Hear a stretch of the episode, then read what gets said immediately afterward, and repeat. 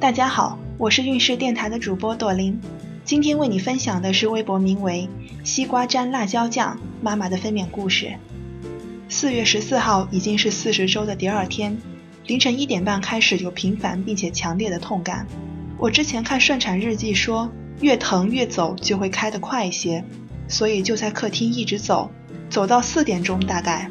走的时候基本上是三四分钟一次宫缩，但我实在不想大晚上去医院，就歇了一会儿，而且走的有点晕，就睡着了。睡下的时候宫缩反而成了七八分钟一次，大概睡到了七点半，把提前收拾好的东西拿好就去医院了。我怕生的时候没有力气，所以顺路还吃了一个夹肉饼和粉汤。到了医院，大夫先让做 B 超，在排队等的时候疼的实在是不行了。主要是腰疼，旁边的一个奶奶说，疼的时候就跪在椅子上让妈妈搓搓腰，真的很管用，缓解了很多。做完 B 超之后就办住院了，一系列手续签字、叮嘱，然后紧接着备皮做胎监，内检开了一指，一切正常后就让我回病房，还吃了饭。下午一点钟再叫我去做胎监，宝宝动得不是很好，因为已经比预产期推迟两天了。大夫反复向我确认是不是有脐带绕颈，我说没有。当时我一个人在里面，也有点害怕。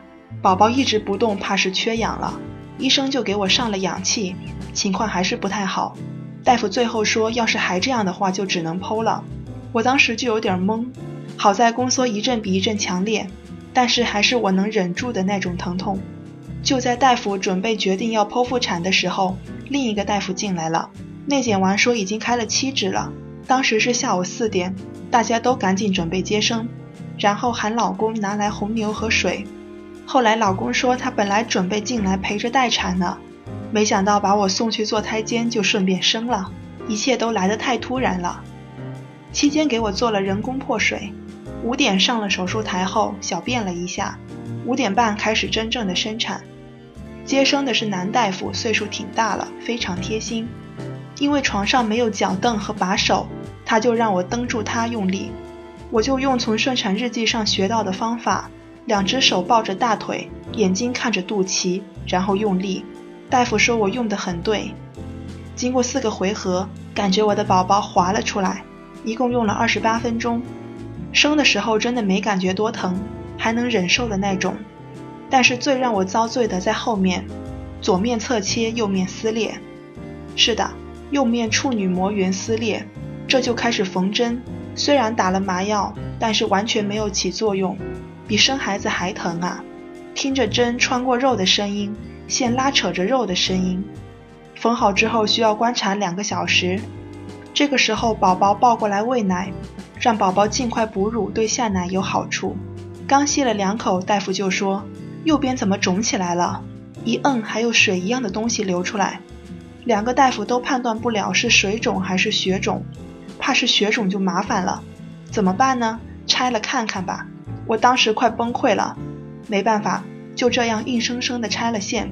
检查之后发现不是血肿，没事儿，就又一遍在不打麻药的情况下缝上了。生孩子我都没有哭，但是缝针的时候我哭了，真的太疼了。因为后面太曲折，所以导致我出来的时候已经八点半了。亲戚们全都来了，当时感觉很温暖。因为折腾太久，出来时有点昏迷，迷迷糊糊中看到妈妈推我的时候掉眼泪了。我现在可以理解，看着我那个样子，可能比她生我的时候还痛苦。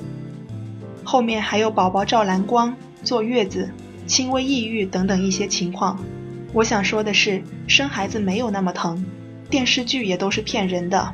我没有挂无痛，一是因为一切来得太快没来得及，二是因为我想好好感受一下那种当母亲的感觉。我也没有要求老公陪着我，因为我觉得生孩子就是一个人的事儿，他不在我可能会更坚强。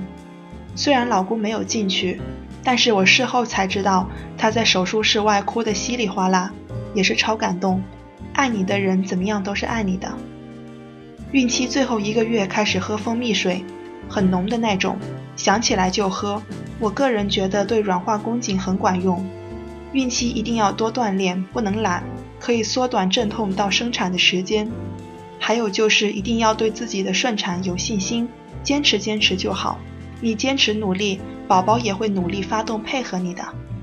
今天孕势的分娩故事就分享到这里，孕势陪伴宝宝成长，在微信公众号和微博中搜索“孕势”，有更多的孕育知识和故事等着你哦。谢谢。